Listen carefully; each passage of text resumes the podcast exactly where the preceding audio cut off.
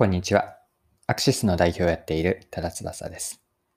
今回は漫画に学ぶマーケティングです。漫画は光の語を取り上げます。でこの内容からわかることは、最初に漫画の光の語のあらすじを簡単に紹介をしていって、そこからマーケティングへの応用、マーケティングに学べることを見ていきます。具体的には、新規客を獲得するための方法です。で、この内容をぜひ見たり聞いていただきたいなと思うのは、マーケターの方、それとマーケティングに興味のある方もです。マーケターの方でイメージをしているのは、広告や情報発信からマーケティングコミュニケーションを担当されている方です。マーケティングに学漫画に学ぶマーケティングから何か少しでも参考になればと思います。それでは最後までぜひお願いします。はい。え今回取り上げるのは漫画の光の語です。光の語ご存知でしょうか？すで、まあ、に連載は終了していて、単行本だと全部で23巻あります。で、あらすじを簡単に紹介しておくと、主人公は最初は平凡な小学6年生の名前は新藤光です。で、ある時に天才囲碁棋士の霊に取り憑かれるところからストーリーは始まるんです。天才棋士の名前は藤原の際で、藤原の際は平安時代に非業の死を遂げて成仏できずにいたんです。際は光以外の人には姿も見えず、会話もできなく、守護霊のように光のそばにいつも存在するキャラクターとして描かれています。で、ヒカルは囲碁のことは全く知らないんですけれども、サイにせがまれて囲碁を打ち始めます。まあ、最初はヒカルの、ヒカルは囲碁の指示で、えっと、サイの指示で囲碁を打ち始めるんですけれども、次第に囲碁の魅力を知り、自分自身で打つようになります。まあ、そこからヒカルは囲碁の腕をめきめきと上達させていくというストーリーなんです。はい。で、ここまでが簡単なヒカルの語の最初のストーリーあらすじだったんですが、ヒカルの語が面白く読める要因があって、それは何かというと、囲碁を詳しく読者が知らなくても楽しめることなんです。囲碁のルールとか、勝つポイント、戦い方、あと漫画で出てくる、その、漫画で出てくるその時々の囲碁の局面で、戦況がどうなっているかというのも、パッと見全然わからなくても読み進められるんですね。まあ、実際に私自身がそうだったんですが、初めてヒカルの語を読んだ時というのは、囲碁のことはルールすら全く知らなかったんです。まあ、それでも単行本の23巻まであって、全巻を飽きることなく割と一気に読めました。で、えっと、ヒカルの語を読んでから、囲碁ってどういうルールがあるんだとか、あるんだろうとか、囲碁の実際の動画を見てみたり、あるいは、えっと、スマホのアプリでコンピューター相手に対戦をしてみたんですけれども、最初は本当に囲碁のことってどういう風なゲームなのかっていうのを知らなかったんです。で、このように囲碁のことを詳しくなくても面白く読めるというのは何を意味しているかというと、うんと、初心者でも楽しめるストーリー設計になっているということなんです。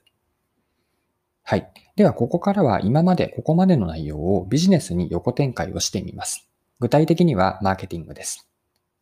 で、お客さんやユーザーの裾野を広げるためには、新規客を獲得することが必要です。で、ここで言っている新規客とは、自分たちの商品やサービスを使ったことがない人たちなので、別の表現をすれば、初心者と見ることができます。初心者、ビギナーなんですよね。で新規客を獲得し、その後も長くお客さんであり続けてもらうためには、初心者でも楽しんでもらう、魅力に思ってもらうことが大事で、では、これをどうすればいいのかというのを、ここで光の語に話を戻してつなげたいんです。でさっき見てきたように、光の語というのは、読者が囲碁のことを詳しく知らなくても楽しめる漫画でした。これをヒントにすると、あえて商品やサービスの詳しい機能とかスペック、仕様のことを説明するよりも、こういう価値があるとか、こんなに便利ですよとか、使い方は簡単ですなどのような価値イメージとか、もっと言うとブランドイメージ、ストーリー、商品やサービスが持つ世界観を伝えていくといいんです。で、光の語では漫画の中では囲碁の詳しい説明ってほとんどされないんです。出てきたとしても最低限の用語とかルールの注釈程度で、その注釈を読み飛ばしても全く問題ないくらいなんですね。まあ、それよりもキャラクターとかストーリー全体の展開で読者を引き込んでいるんです。で、これをマーケティングへの学びとしてもう一度一般化すると、コミュニケーションや訴求する相手の見極めなんですよね。詳しい上級者なのか、それとも初心者かによってアプローチを変える重要性なんです。上級者にはもちろん機能とかスペックの詳細を伝えていくのがいいでしょう。一方の初心者には、さっき見たようなブランドイメージとか価値イメージ、ストーリーや世界観を見せて、それにこうイメージからも共感してもらうアプロアプローチを取るんです。で詳しい仕様を説明するのは、獲得したお客さんが、まあ、つまり初心者が、えっと、使っていって、中級者とか上級者以上に、上級者になってからでいいと思っていて、このように、えっと、コミュニケーション相手が初心者なのか、中級者、上級者なのかによって、えっと、アプローチの方法を分ける。初心者には、くどくどと詳しい説明をするよりも、イメージを重視して訴求していくといいのではと思ったのが、今回ご紹介した漫画の光の語から学べたことです。はい、えそろそろクロージングです。え今回は漫画に学ぶマーケティングについてでした。最後に簡単に内容を振り返ってまとめておきます。紹介した漫画が光の語でした。光の語の秀逸なストーリーがあると思ストーリー設定があると思っていて、それは読者が囲碁のルールとか戦い方を詳しく知らなくても楽しめることです。まあ、つまり、初心者でも楽しめるようなストーリー設計になっているんです。で、ここからマーケティングへの示唆、学びを見てきたんですが、お客さんやユーザーの裾野を広げるためには、新規客を獲得することが必要で、ここで言っている新規客とは初心者とも見ることができます。で、この初心者へのアプローチとして、光の語のストーリー設計がヒントになると思ったんですが、初心者には機能や仕様のことを詳しく説明するよりも、こういう価値がある、こんなに便利とか、使い方は簡単ですなどのような価値イメージ、ブランドや、えっと、世界観などの、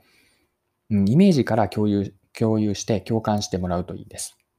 で詳しい仕様とか機能を説明するのは獲得したお客さん、つまり初心者のお客さんが中級者以上になってからでいいんです。はい。今回も貴重なお時間を使って最後までお付き合いいただきありがとうございました。この配信のコンセプトは10分で見分けるビジネスセンスで、これからも更新は続けていくので、よかったら次回もぜひぜひよろしくお願いします。それでは今日も素敵な一日にしていきましょう。